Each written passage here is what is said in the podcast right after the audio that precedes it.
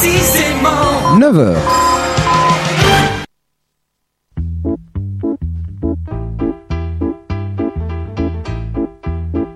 Je n'avais pas de cadeau pour t'offrir à Noël. J'en voulais un très beau. J'ai pensé à Bruxelles. Offrir une ville, c'est vaniteux. Je le reconnais, mais je m'en fous. Parce que c'est quand même mieux Bruxelles ma belle, l'agenda socio-politico-culturel de Radio Alma. Bonjour à tous, soyez le bienvenu à cette nouvelle émission de Bruxelles Mavel. Aujourd'hui, première émission du mois de juin, 2 juin 2020 sur le 101.9 FM de Radio Alma sur le www.radioalma.be. Irène Quintela vous dit bonjour. J'espère que vous êtes bien. J'espère que vous resterez avec nous jusqu'à 11 heures du matin. Nous avons plein de sujets à traiter. On va commencer comme d'habitude par notre cher Gaëtan qui est toujours chez soi au téléphone tout prêt pour nous donner ses recommandations littéraires.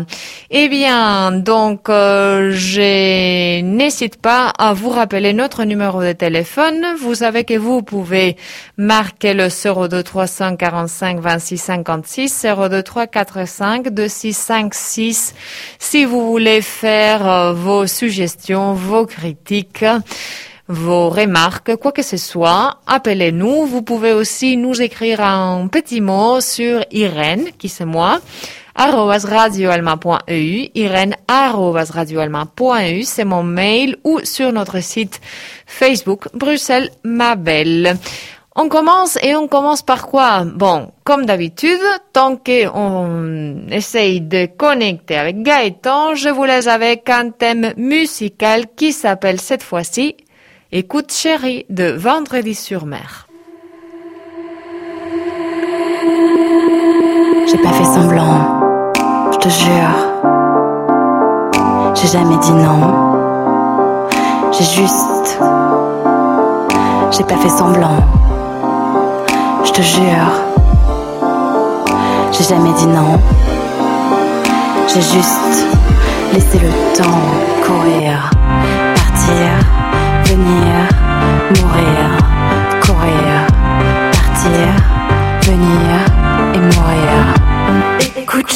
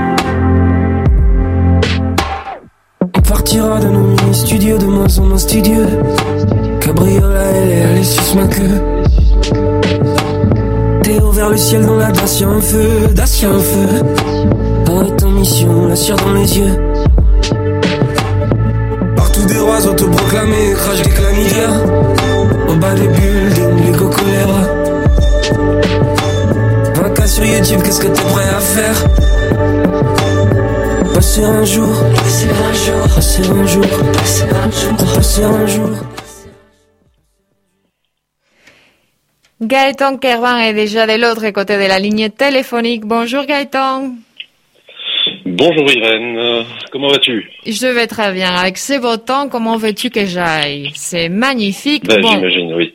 C'est vrai qu'elle a plu. Hein, il nous faut, hein. il nous faut un peu de pluie. Mais apparemment, de ce jeudi prochain, il pleuvra pendant une semaine, au moins. Donc, c'est euh, parfait. C'est parfait. Ça va faire un peu pousser les fruits et les légumes. Voilà, c'est ça dont on avait besoin parce que les, les champs commencent à être secs, euh, jaunes déjà, avec euh, la sécheresse qu'ils ont. Donc, un des mois de un des mois de mai les plus secs apparemment de, de l'histoire de la météo belge. Voilà, de mai et d'avril aussi, donc. oui, oui, tout à fait. Voilà. Gaëtan, alors, on se centre sur le thème qui nous concerne, la littérature. Cette semaine, de quoi tu nous parles? Oh bah écoute de pas mal de choses. Euh, la, la première euh, la première chose dont je vais vous parler, on va peut-être commencer par le par le moins réjouissant, disons. Mm-hmm. Euh, c'est un, un, vieux livre, un vieux classique d'un auteur qui s'appelle Mike Dash et qui s'appelle L'archipel des hérétiques. Mm-hmm. Alors, on va revenir un petit peu euh, en arrière pour un peu un contexte autour de tout ça. L'histoire se passe au début du XVIIe siècle. On est en 1629. On est aux actuels Pays-Bas. À l'époque, le, les Pays-Bas sont richissimes, euh, notamment et essentiellement du fait qu'ils ont le monopole du commerce en direction des Indes, des Indes néerlandaises. Donc c'est Java, Sumatra, etc. Euh, toute une série de comptoirs qui sont installés dans ces, dans ces îles lointaines qu'on appelle les Indes néerlandaises à l'époque, et une compagnie qui s'appelle euh, la Compagnie néerlandaise des Indes orientales, la Verenigde Oost-Indische Compagnie.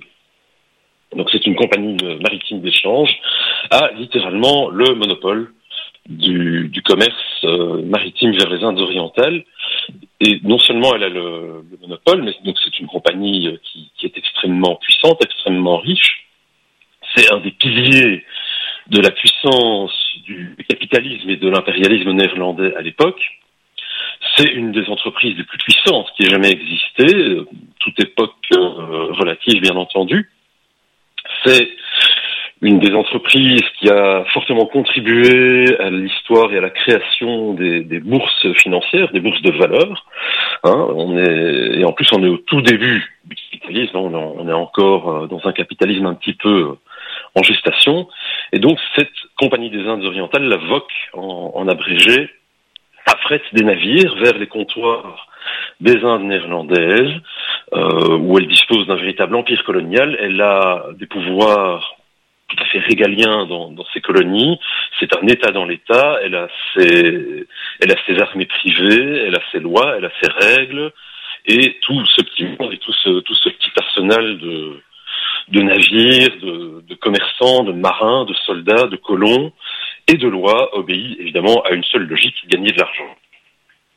Et donc en 1629, la compagnie néerlandaise des Indes orientales va affréter son plus beau bateau. Il vient de sortir des, des chantiers, il s'appelle le Batavia, un magnifique bateau euh, qui va avoir pour mission donc, comme tous les autres, d'aller traverser l'océan Atlantique du nord au sud, contourner l'Afrique et puis traverser l'océan Indien d'ouest en est pour arriver aux Indes orientales, ramasser la marchandise et revenir aux Pays-Bas.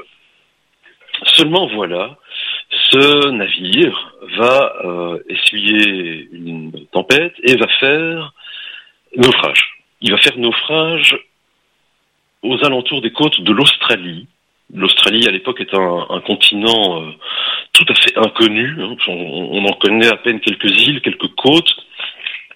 Donc, le navire fait naufrage, il se disloque sur des hauts fonds, il est, il est coincé, et toute la population du navire, c'est des centaines de personnes. Hein. C'est un gros bateau et les gens sont littéralement euh, encaqués sur le navire. Donc toutes ces personnes vont, tant bien que mal, euh, évacuer sur des chaloupes, des, radeaux, etc. et trouver refuge dans euh, sur un, petit archipel non loin des, côtes et non loin du navire qui va s'appeler dans le livre en tout cas l'archipel des hérétiques. Et c'est un naufrage absolument catastrophique pour l'époque. C'est un des naufrages d'ailleurs les plus euh, spectaculaires et, et, assez édifiants. Et donc le roman de Mike Dash, l'archipel des hérétiques, va raconter l'histoire de la vie et de la survie des naufragés sur ce petit archipel au large des côtes de l'Australie. Alors pourquoi euh, je vous en parle? Parce que ce naufrage, pour ceux qui ne le connaissent pas encore, est quelque chose de tout à fait particulier. Sur le navire, il y a trois personnages clés. Il y a un certain Hieronymus Cornelis, qui est un ancien apothicaire, donc qu'on appellerait aujourd'hui un pharmacien, qui est ruiné, qui est, euh, qui est poursuivi aux, aux Pays-Bas pour hérésie, et donc qui cherche plutôt à s'enfuir qu'autre chose des, des Pays-Bas, et qui espère pouvoir recommencer une nouvelle vie aux Indes néerlandaises. Il y a le capitaine du navire, le capitaine Jacobs, et un certain Pelsart. Pelsart, c'est le représentant à bord du bateau de la Compagnie des Indes néerlandaises, de la Compagnie des Indes orientales, donc c'est le superintendant de la compagnie, c'est son titre, et il a évidemment euh, la, la, préséance sur le capitaine du navire. C'est vraiment, donc là c'est la loi de la compagnie qui prévaut, le navire et les marins sont payés, entretenus et affrétés par la compagnie, et donc c'est ce superintendant de la compagnie, qui est le supérieur de tout le monde, y compris du capitaine du navire, et qui dicte sa loi. Et par manque de chance, si on veut, l'ambiance n'est malheureusement pas au beau fixe entre le superintendant Pelsart et le capitaine Jacobs qui assure la navigation. Et peu avant le naufrage, l'ambiance s'est tellement dégradée qu'on en est à la limite de la mutinerie, d'autant plus que euh, celui qui va être le, le, personnage principal autour duquel euh, l'histoire va tourner, donc notre euh, notre apothicaire ruiné, Hieronymus Cornelis, va entretenir la mauvaise entente entre le capitaine du navire et le superintendant de la compagnie. Il va prendre le parti du capitaine, il va essayer d'attiser la jalousie et l'envie du capitaine et de provoquer une mutinerie pour évidemment s'emparer des richesses du navire qui sont colossales. Et puis, le navire fait naufrage. Les, naufragés se répartissent tant bien que mal sur une petite série d'îlots. Et très vite, notre Hieronymus Cornelis va prendre l'ascendant sur le groupe de naufragés. Et on ne sait pas très bien pour quelle raison il va décider de manière peut-être très pragmatique, peut-on penser, mais aussi extrêmement cynique, de réduire littéralement le nombre de survivants. Alors, est-ce que c'est parce qu'il a peur que euh, la rumeur de sa tentative de mutinerie arrive aux autorités s'ils sont secourus? Est-ce que c'est parce qu'il est fou? Est-ce que c'est parce qu'il a peur que les vivres ne viennent à manquer Alors que visiblement c'est une possibilité euh, pas vraiment envisagée puisque les îles en elles-mêmes sont quasiment désertes, mais il y a toute une série d'animaux, d'oiseaux, d'otaries qui viennent euh, de temps en temps s'y réfugier ou y faire relâche. Les, naufragés ont largement de quoi manger, de quoi boire avec les pluies, etc. On ne sait pas très bien pour quelle raison Hieronymus Cornelis va décider de d'assassiner littéralement toute une partie de, des naufragés de l'équipage du Batavia. Et ça va durer des jours, des jours, des jours et des semaines, où petit à petit, il va euh, supprimer par, petits groupes les, naufragés, il va les répartir sur des îles, il va les exécuter au nom d'une loi euh, qu'il va, euh, qu'il va promulguer et qui va lui donner pleine autorité sur les survivants. Il va s'entourer d'une petite garde de camarades sûrs pour euh, sa sécurité. Et, bon, évidemment, le, les, interprétations qu'on peut en faire aujourd'hui sont très, euh, diverses, mais Mike Dash a une, euh, donc l'auteur de l'archipel des hérétiques, a un, discours très factuel. Évidemment, le but pour lui n'est pas de faire de la morale dans son livre. Euh, Simon Leys, un autre auteur, va, aussi écrire un livre sur le naufrage du Batavia et va lui plus s'occuper de ça. Mais surtout, l'histoire de, ce, naufrage et de ce massacre progressif des survivants va évidemment avoir un retentissement colossal dans le monde de l'époque, puisque évidemment un navire de secours va arriver, les, les survivants vont être recueillis, euh, Hieronymus Cornelius va être jugé et puni pour ses crimes, etc., etc. Donc ça, ça fait partie de l'histoire. Et puis évidemment, il y a la possibilité d'y réfléchir. Euh, c'est un peu le, le, fameux, le fameux dicton au bruit des bottes. Je, je, je crains le, je crains plus le silence des pantoufles. C'est quand les braves gens ne font rien, quand les bons ne font rien, alors le mal peut surgir, le mal peut arriver. Et c'est toute la, la petite morale de cette histoire qui va trouver un retentissement évidemment euh, après la Seconde Guerre mondiale, puisqu'on retrouve un peu le même schéma dans certaines sociétés européennes, l'Allemagne nazie, l'Espagne franquiste, l'Italie fasciste.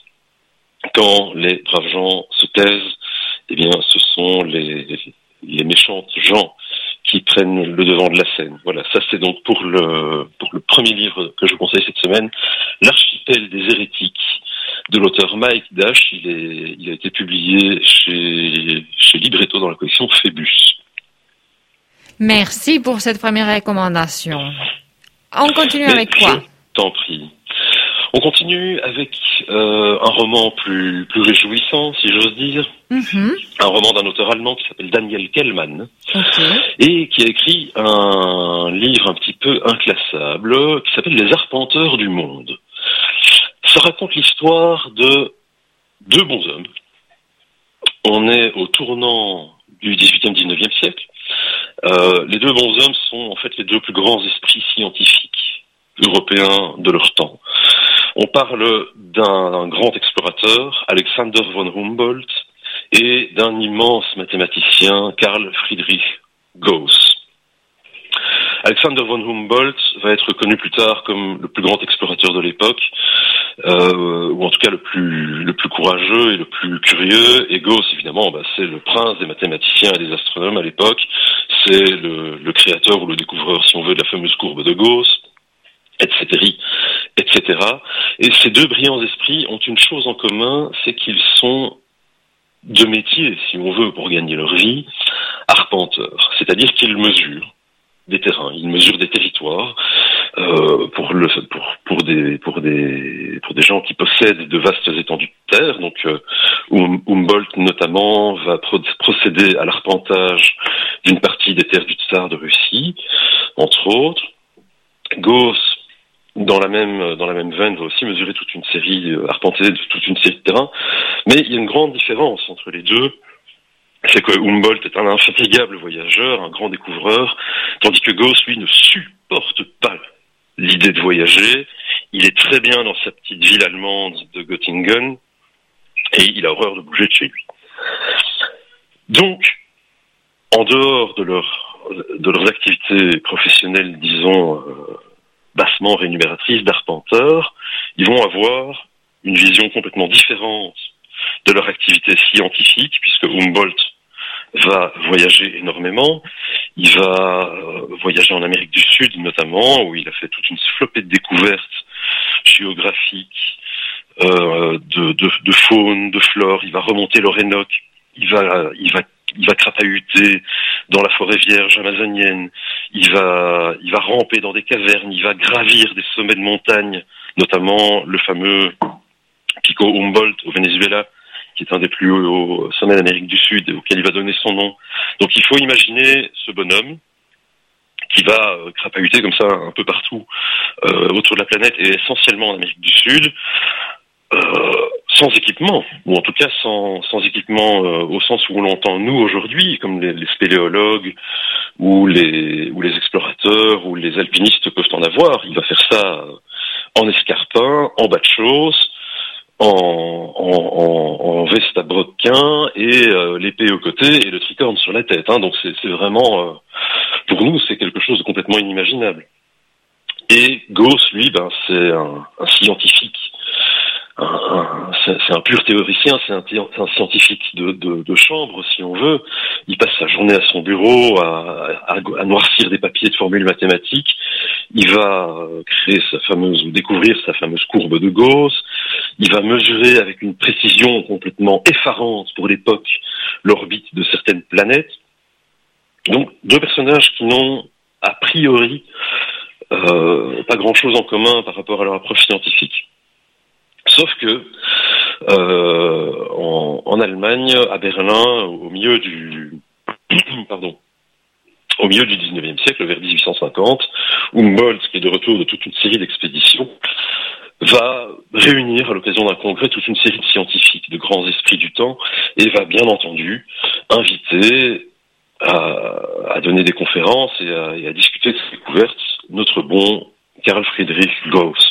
Gauss, évidemment, n'est pas enchanté à l'idée de se taper le voyage Göttingen-Berlin. Euh, il va euh, tenter vaille que vaille de se cramponner à son lit, à son bureau, à son papier, à ses fauteuils, mais il va finalement décidé d'y aller. Et le roman Les Arpenteurs du Monde est l'histoire euh, des, des, deux hommes, évidemment, mais racontée par eux-mêmes, puisque Kellman va imaginer ce qu'aurait pu être la rencontre des deux hommes à Berlin à l'occasion de ce congrès scientifique. Il va l'imaginer de manière tout à fait truculente, tout à fait savoureuse, puisque on s'attend au roman à ce que ces deux grands esprits scientifiques aient une conversation absolument passionnante, palpitante, un vrai de science, une vraie fête pour l'esprit, mais pas du tout. Ce sont deux personnages qui sont euh, complètement dans leur trip, ils sont nombrilistes à crever, ils ne croient, ils ne pensent qu'à leur propre travail, et donc on a deux personnages qui vont se rencontrer sans se rencontrer, qui vont se parler sans s'écouter. On va avoir deux, deux monologues croisés qui vont taper complètement dans le vide parce que en face de chacun des deux scientifiques, il y a un autre scientifique qui n'est absolument pas, qui raconte sa propre histoire, et donc on va découvrir finalement l'histoire de ces deux grands bons hommes, de ces deux grands savants, à travers une sorte de, de dialogue un peu euh, satirique, complètement à la limite du burlesque, avec les, donc les, les, deux grands scientifiques qui vont se raconter eux-mêmes, qui vont s'écouter parler sans, euh, sans véritablement écouter l'autre. Les Arpenteurs du monde de Daniel Kellman. Bon, deuxième conseil pour cette semaine, un roman absolument jubilatoire euh, dans sa présentation, dans son écriture, et aussi extrêmement intéressant pour l'histoire de, de ces deux scientifiques de l'époque, au tournant du, du 18e, 19e siècle, et aussi sur la manière dont la science fonctionne à l'époque, dont les scientifiques travaillent, découvrent, dont ils essayent de trouver des financements, de se réunir, de discuter, etc. etc. Donc un roman tout à fait euh, éclairant à ce niveau-là, en plus d'être extrêmement drôle et extrêmement agréable à lire. Merci. Et on finit par quoi? Et on finit par euh, un peu d'exotisme, si tu veux bien. Parfait. Qu'en penses-tu? Très bien. On finit par un auteur angolais. Donc Uh-huh. Angola, pays, euh, pays africain qui a longtemps été une, une colonie portugaise. Mhm. L'auteur est José Eduardo Agualusa. Mhm. Alors, je le prononce peut-être un peu plus à l'espagnol qu'à la portugaise. Euh, c'est donc un, un Angolais. Il vit en Angola. Il est blanc. Il a, il a une, ascendance euh, portugaise, européenne. Euh, ses parents ou ses grands-parents, je ne sais pas, étaient sans doute des colons. La- sa famille est restée en Angola après l'indépendance. Et lui, José Eduardo Agualusa, est passionné par l'histoire du monde lusophone en général. Donc il n'est pas centré sur l'Angola, il a, il a toute une série de, de, de, de romans qui parlent aussi du Portugal, aussi du Brésil, et puis évidemment des relations qui existent encore aujourd'hui et qui ont beaucoup évolué entre ces trois pays du monde lusophone sur notre planète. Et il a écrit un bouquin, enfin il a écrit beaucoup de bouquins qui sont absolument fabuleux, mais il en a écrit un qui s'appelle Le marchand de passé et qui est un très très beau petit livre. C'est vraiment tout petit, c'est même pas 150 pages. Ça a été publié il y a une petite quinzaine d'années, je pense, aux éditions Métellier, depuis sa sortie en poche aux éditions Seuil, aux éditions Point Seuil. Le marchand de passé, c'est quoi? C'est l'histoire d'un bonhomme dont le métier est d'être marchand de papier. On est en Angola juste après l'indépendance et le, marchand de passé a un, un- un métier qui marche extrêmement bien puisqu'il y a toute une série de gens qui doivent, pour les raisons de changement de régime politique, bah, changer de vie, s'inventer un passé pour quelque part euh, faire profil bas par rapport au, au nouveau régime en place. Et puis il y a aussi toute une série de gens qui doivent se créer un passé parce que ils surfent sur la vague du nouveau pouvoir, ils vont devenir importants, et donc, quand on est important, en Angola et en Afrique, de manière générale, il faut avoir un passé presti- prestigieux. L'un ne va pas sans l'autre. Si on n'a pas un passé prestigieux et des ancêtres qui ont fait des grandes choses, on ne peut pas devenir important. L'un ne va pas sans l'autre. Et donc, ce marchand de passé va fabriquer littéralement des arbres généalogiques, des ancêtres, des histoires euh, des passés pour toute une série de gens qui ont besoin de s'assurer un passé euh, prestigieux, euh, des ancêtres euh, respectables, etc., etc. Et donc, évidemment, au-delà de, cette euh, présentation un peu un peu cocasse de la de la post-indépendance euh, de l'Angola, il y a évidemment toute une réflexion sur le rapport de l'homme et des sociétés à, l'histoire, au passé, et à la manière dont on, final- on finalement on construit notre propre passé, notre propre histoire pour justifier toute une série de choses. Et quand j'ai dit propre à la culture angolaise ou propre à la, culture africaine, c'est très restrictif évidemment. Ça marche complètement pour nos sociétés européennes aussi. Hein, on ne rate pas une occasion de réécrire, de, de reconstruire, de manipuler notre histoire et notre passé pour en avoir une vision euh, qui nous convient, qui, qui nous fait nous sentir confortables par rapport à ça, ou au contraire pour remettre en cause la manière confortable dont on a construit notre histoire auparavant. On peut évidemment chercher à démonter certaines théories et à en reconstruire d'autres. Donc voilà, un roman qui me semble plus que jamais d'actualité à notre époque où on a peut-être tendance à beaucoup euh, manipuler le passé et l'histoire dans certains pays. Euh, le marchand de passé de l'auteur angolais José Eduardo Agualusa. Et voilà, ce sera tout pour cette semaine, chérie Irène. Merci, cher Gaëtan, pour ta présence et Bah. tes recommandations très intéressantes, comme d'habitude, qu'après on postera sur notre Facebook. N'est-ce pas? Je ne manque pas, bien entendu, de t'envoyer toutes les couvertures. Voilà. Voilà. Merci beaucoup, Gaëtan, et très bonne journée à toi. Bonne journée à toi, bonne semaine à tous, et à mardi prochain. À mardi. Au revoir. Au revoir, Irène.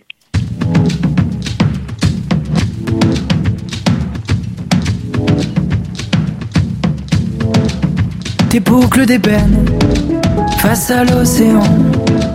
Contemple la plaine comme effleure le vent sous les perles brunes et les ciels d'ivoire dans les mers, les dunes où l'on vient s'asseoir. On prendra le temps de tout voir, d'aimer chaque instant comme un dernier soir. Je veux mourir vieux dans tes bras de soie, sous un ciel pluvieux, pour que l'on s'y noie. Je n'ai qu'un seul vœu avant l'au-delà. C'est ton sel, ton feu, pour brûler ma voix. On dira jamais, on dira toujours comment j'avenais.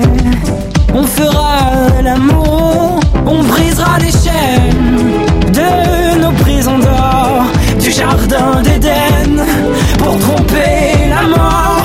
On s'envolera tout là,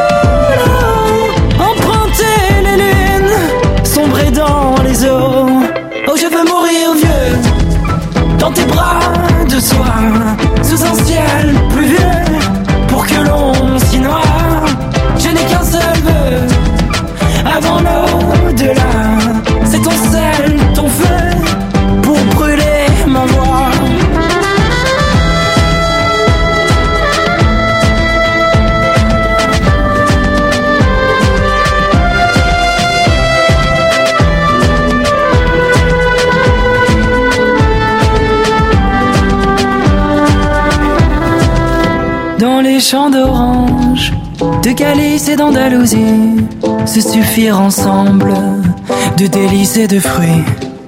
Se coucher à l'aube, rassasié de la vie, dans le bleu, dans le mauve, de l'éternelle nuit. Oh, je veux mourir vieux, dans tes bras de soie, sous un ciel pluvieux, pour que l'on s'y noie. Je n'ai qu'un seul vœu,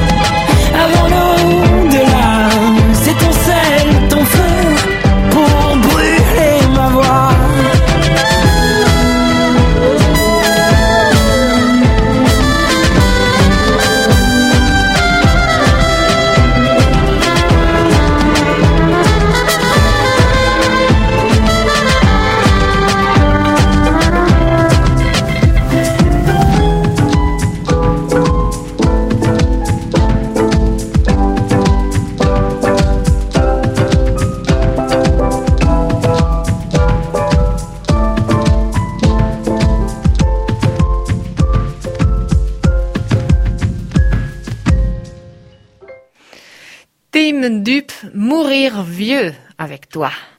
9h33 minutes du matin, vous écoutez Bruxelles ma belle sur Radio Alma 101.9 FM.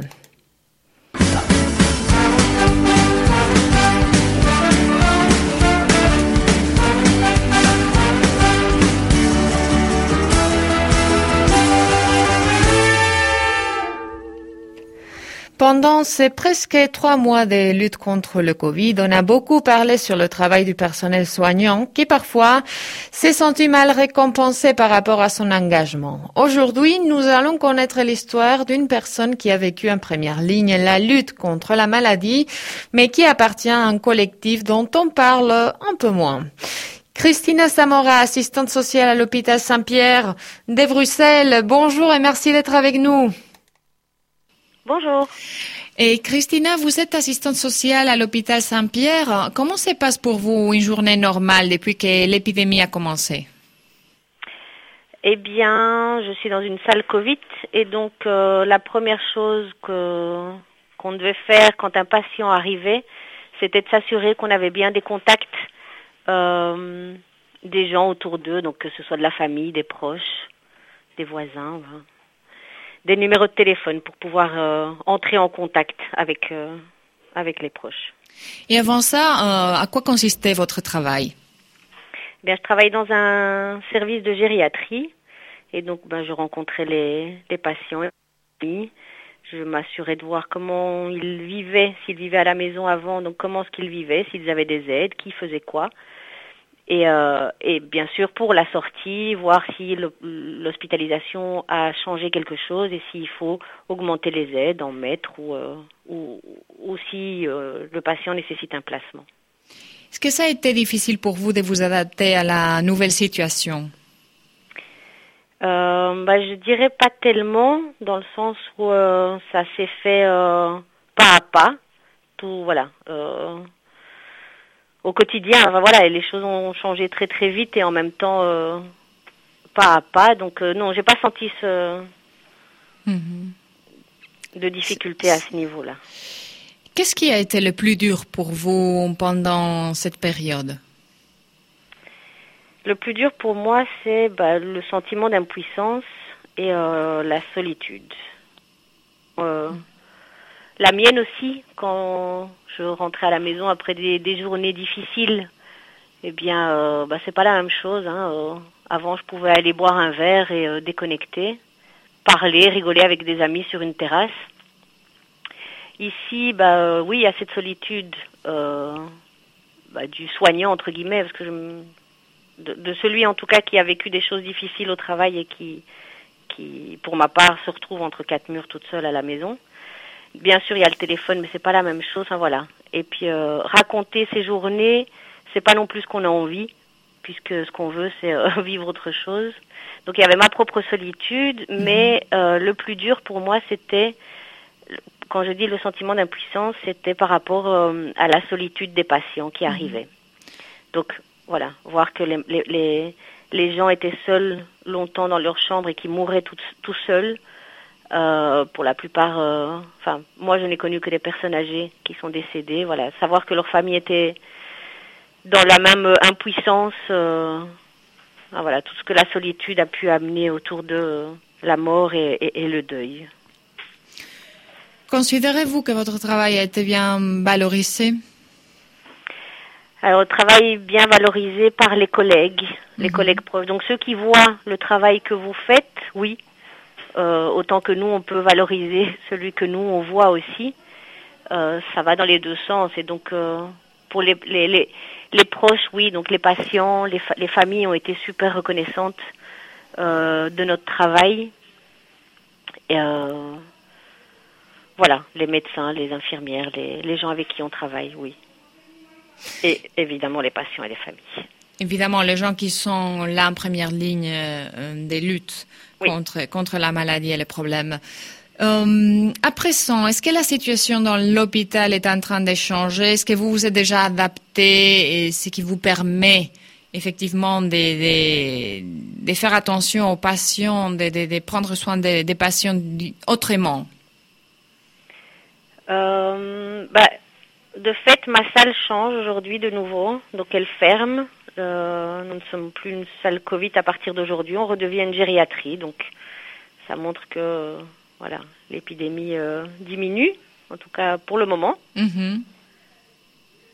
Ça c'est une très bonne nouvelle. Oui. Donc on va croiser les doigts et pour que ça reste comme ça et le plus longtemps possible. Tout à fait.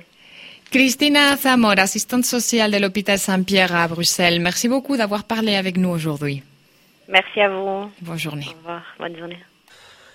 On a la même sonnerie de téléphone, on s'est croisés dans ce bar où il a jamais personne. Ça m'allume tes paupières plein phare, t'en fais des tonnes, ça résonne. Et à travers cette jungle qui détonne, on trouvera peut-être un endroit où il n'y a jamais personne. Toutes deux marbre dans ce bitume, tu me, me, tu me résonnes.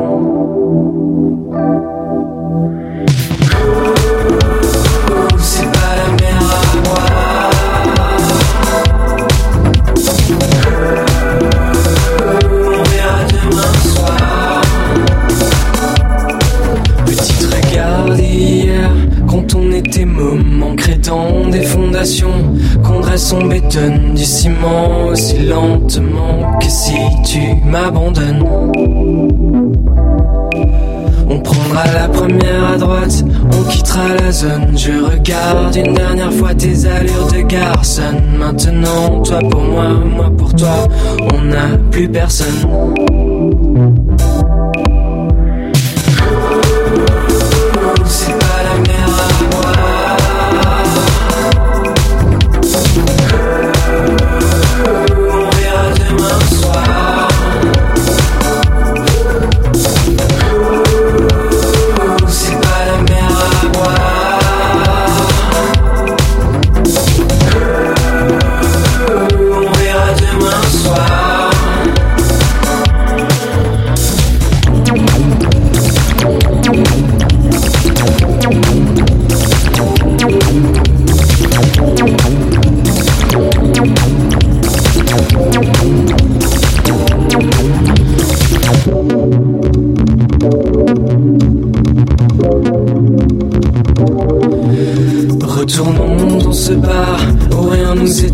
On se croisera sûrement pas comme y a jamais personne. Avant tout, après rien, non, rien de rien ne se gomme.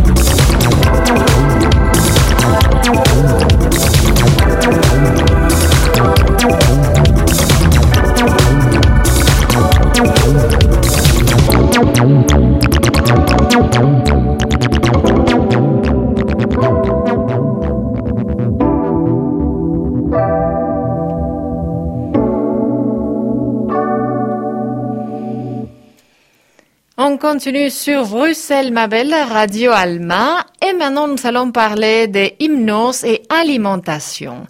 Le docteur Eric Merlot est neuropsychiatre. Pendant ses études de médecine, il se forme chez les docteurs bourgeois à Genève, psychiatre renommé mondialement dans le traitement des dépendances. Il se perfectionne ensuite dans le traitement du tabagisme par l'hypnose, selon la méthode de Joseph Barber, grand spécialiste américain. Après avoir fait évoluer ce traitement depuis 1986, le docteur Merlot enseigne cette méthode à des professionnels de la santé en Europe. Aujourd'hui, il est avec nous pour nous parler de comment contrôler son poids grâce à l'hypnose. Docteur Eric Merlot, bonjour. Oui, bonjour. Donc, racontez-nous à quoi consiste cette stratégie de perdre du poids grâce à l'hypnose? Alors, disons qu'il y a beaucoup de choses à dire, mais je vais essayer de, de, de parler d'essentiel. Donc, en, en, réalité, la plupart des, des, personnes qui ont un problème d'excès de poids, c'est parce qu'elles euh, ne sont pas suffisamment en conscience de leur sentiment de satiété. Souvent, elles sont coupées de ce sentiment de satiété. Et souvent, c'est lié à une sorte d'auto-hypnose négative, c'est-à-dire de que quand on, on, se sent par exemple coupable de, de, manger trop, de manger mal ou de manger euh, trop riche, on se, cette culpabilité va plutôt produire des, des sortes de dissociations par rapport aux perceptions du corps et surtout des comportements qui, qui vont être excessifs parce que tout ce qu'on s'interdit, ça ne fait qu'augmenter l'envie euh, de transgresser l'interdit.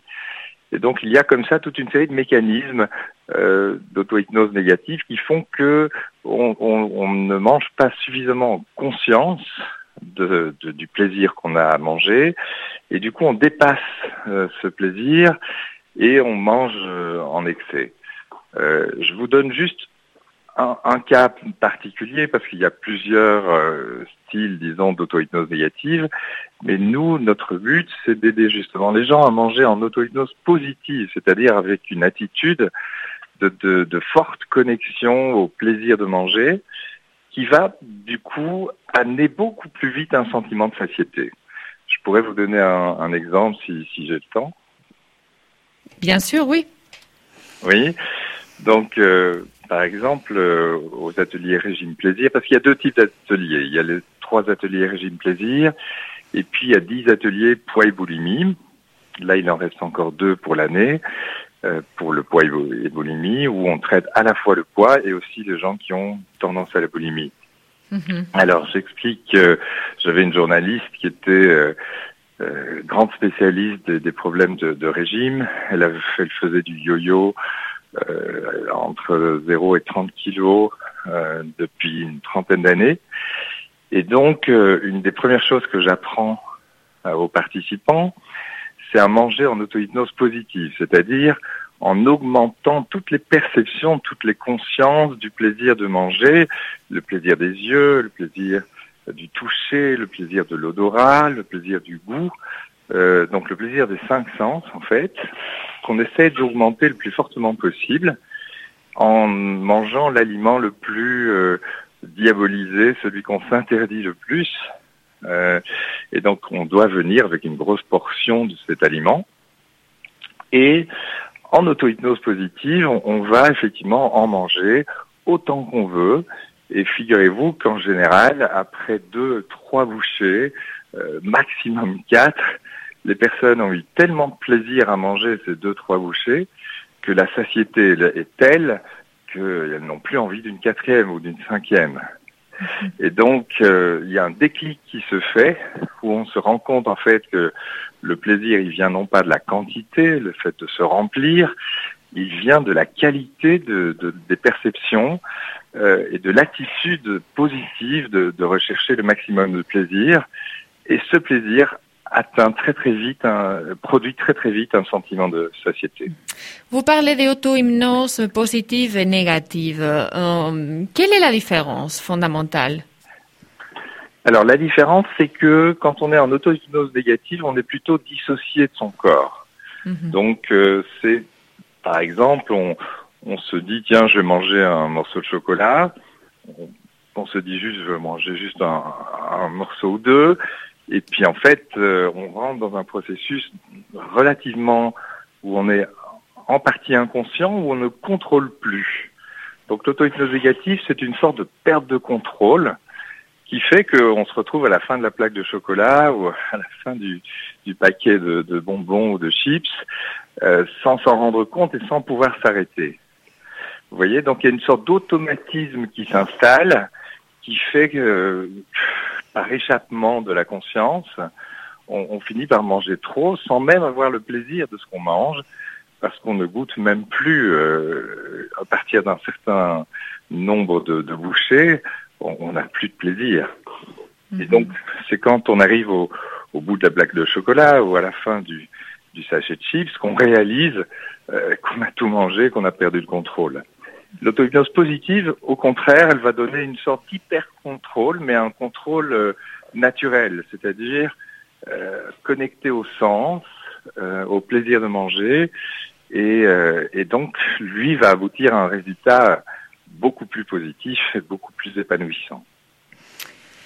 Alors, j'ai donné qu'un seul exemple. Hein. Il y a mhm. plusieurs phénomènes auto-hypnotiques négatifs, mais c'est un peu trop long à tout expliquer. Tout ce qu'on fait dans un atelier de deux heures et demie, évidemment. Comment peut-on, euh, en résumé, entrer en auto-hypnose? C'est auto-hypnotiser Alors, en fait, euh, je, le, le, principe le plus simple, c'est une forme d'hyperconcentration donc on focalise sa conscience sur quelque chose et avec l'aide du, du, thérapeute, les, les, suggestions fait que euh, le cerveau arrive à se dissocier de tout ce qui est pensée parasite. Par exemple, euh, si vous mangez stressé parce que vous pensez à vos stress professionnels ou vos stress familiaux, ben vous allez être en partie déconnecté de votre corps, vous serez dans une sorte d'auto-hypnose négative.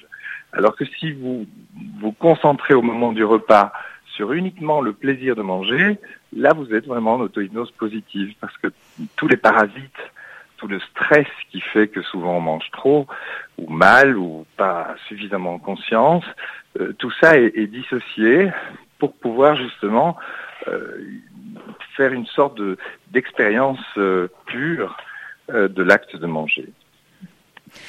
Vous organisez un atelier à l'Institut des nouvelles hypnoses de Saint-Gilles. Donc, parlez-nous de, de, de, cet atelier. Qu'est-ce que vous allez offrir aux personnes qui s'inscrivent?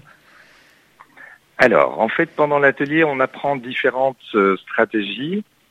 Par exemple, euh, donc on sait que le grignotage euh, entre les repas, c'est vraiment ça qui fait vraiment grossir, puisque on va tout le temps stimuler la la sécrétion d'insuline. Hein, et donc euh, l'insuline transforme le sucre en graisse et empêche la graisse de se transformer en sucre. Euh, et du coup, on doit vraiment apprendre à euh, gérer les, les, envies de grignotage pendant entre les repas. Et là, il y a des techniques qui nous permettent, en auto-hypnose, de euh, produire euh, une sorte de, de calme euh, très profond qui va dissocier l'envie de manger. Donc, il va nous, nous libérer de cette, cette envie parasite. C'est un des exemples. Puis, il y en a d'autres où on apprend à gérer des émotions, on, on apprend à gérer le stress pour calmer une fausse faim, etc. Au préalable, vous avez travaillé, euh, vous avez traité le, tabagisme par l'hypnose aussi. C'est le même principe? Alors, c'est des principes euh, en partie, non, c'est assez différent. Uh-huh. Euh, donc pour la dépendance au tabac, donc il y a vraiment des stratégies de, de changement qui sont mises en place où on augmente les motivations, on diminue les, mauvaises habitudes, euh, on apprend à gérer euh, une envie de, fumer. Euh, il y a toute une série de stratégies qui mènent à, un jour faire vraiment le deuil du tabac, donc accepter qu'on perd une compagne qui, nous aide parfois dans des moments difficiles, dans des moments heureux aussi parfois. Hein. Et donc on apprend vraiment à, faire une sorte de deuil euh, de, cette, de, cette compagne, de cette dépendance, pour, pour vraiment se libérer. Et donc le but, c'est d'arriver à une libération euh, complète du tabac, alors que l'alimentation, on ne doit surtout pas s'en libérer. On est, on est dépendant de la nourriture pour vivre. Donc, vous voyez, c'est deux choses assez différentes. Docteur Eric Merlot, merci beaucoup d'avoir été avec nous aujourd'hui. Et voilà, je vous souhaite une belle continuation, un bon travail. C'est très gentil. Merci à vous. Et bonne journée. Au revoir. Merci. Bonne journée à vous. Une plage, plage ensoleillée. Je m'en vais vers la plage ensoleillée. Une plage, plage ensoleillée. Je m'en vais vers la plage ensoleillée, une plage, plage ensoleillée. Je m'en vais vers la plage ensoleillée, plage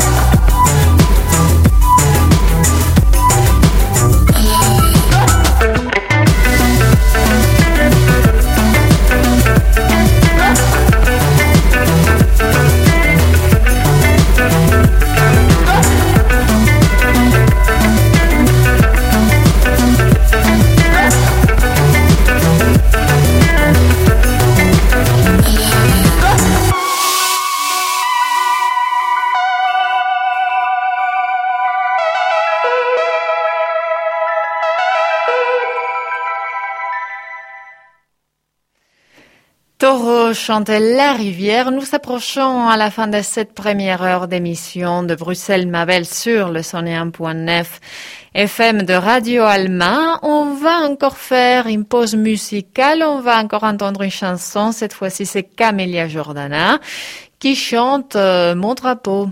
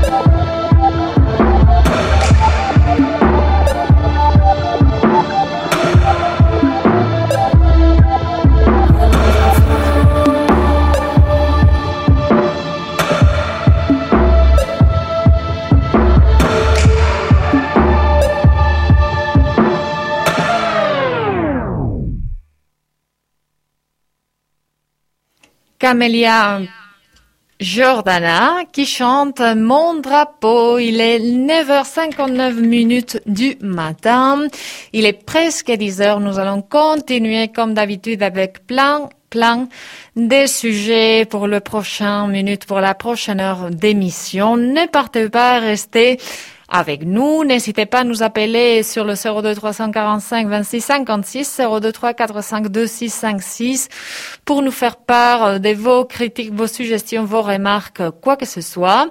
Vous pouvez aussi nous écrire sur irène.radioalma.eu, que c'est moi.